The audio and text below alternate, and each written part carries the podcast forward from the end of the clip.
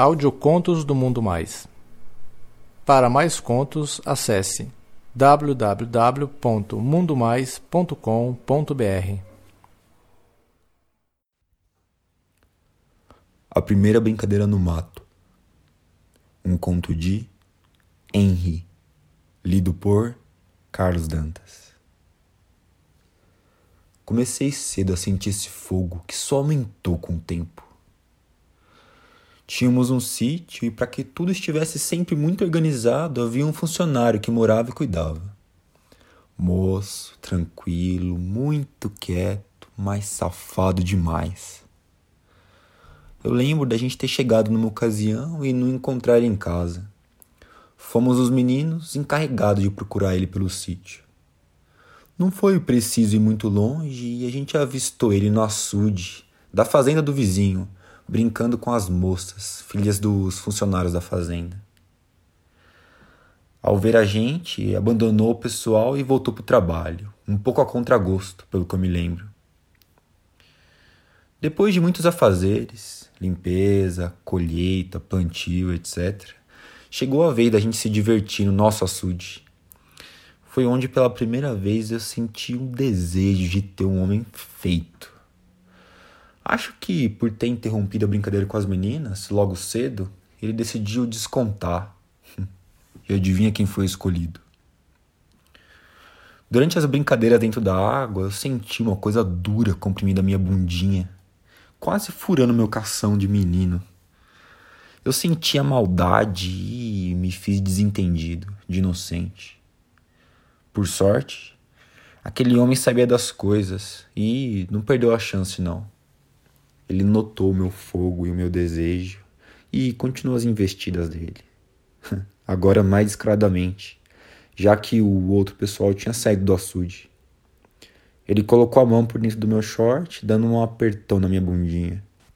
O cara me fez tremer as pernas e acendeu de vez o fogo que fazia o meu cozinho piscar. Os outros correram na frente, ficamos eu e ele um pouquinho mais para trás. O açude era longe da casa e tinha um mato bem fechado no caminho. Ao chegar no mato, ele falou que queria me mostrar uma coisa, só que era segredo só nosso.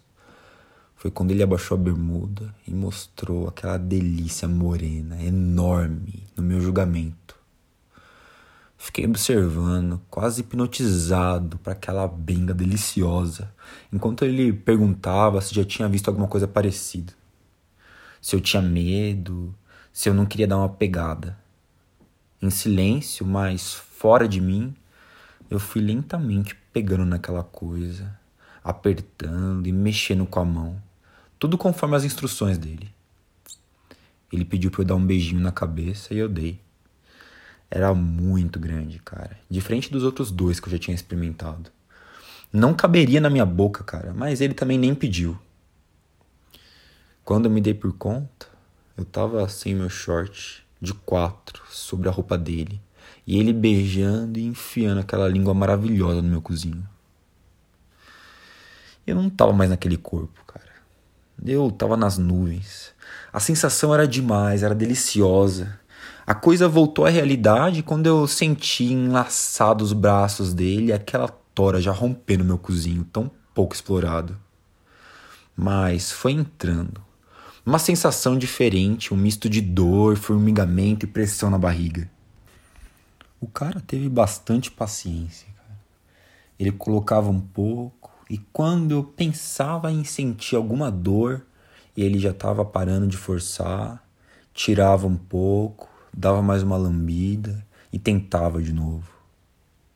Isso durou muito tempo e muito tempo, mas finalmente entrou tudo.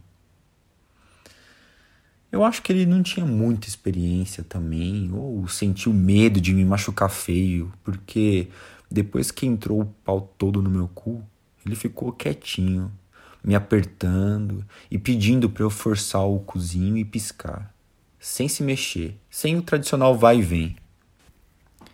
Ele parado, com aquela rola gigante enterrada no meu cozinho de menino, e eu lá de quatro com aquele negócio eu instintivamente fui começando a me mexer um pouco, bem devagar, e fui ouvindo ele gemendo.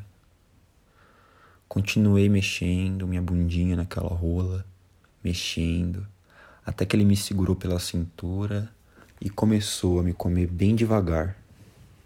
Entrava e saía com metade do pau, fazia isso várias vezes, e eu fui sentindo uma coisa maravilhosa dentro de mim. Até que a pressão na minha barriga foi aumentando e ele tirou de vez o pau junto com o jato de porra que voou do meu cozinho. Tinha dado o cu pela primeira vez e tinha levado gozo dentro do rabo. O meu cozinho tava escorrendo porra. Aí na hora eu senti uma forte vontade de fazer cocô. Eu fui ali mesmo onde eu estava e me limpei como eu pude com algumas folhas secas que eu encontrei por ali, né?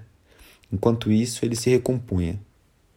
Durante o caminho de volta, ele me pediu o segredo e, enquanto isso, eu estava nas nuvens.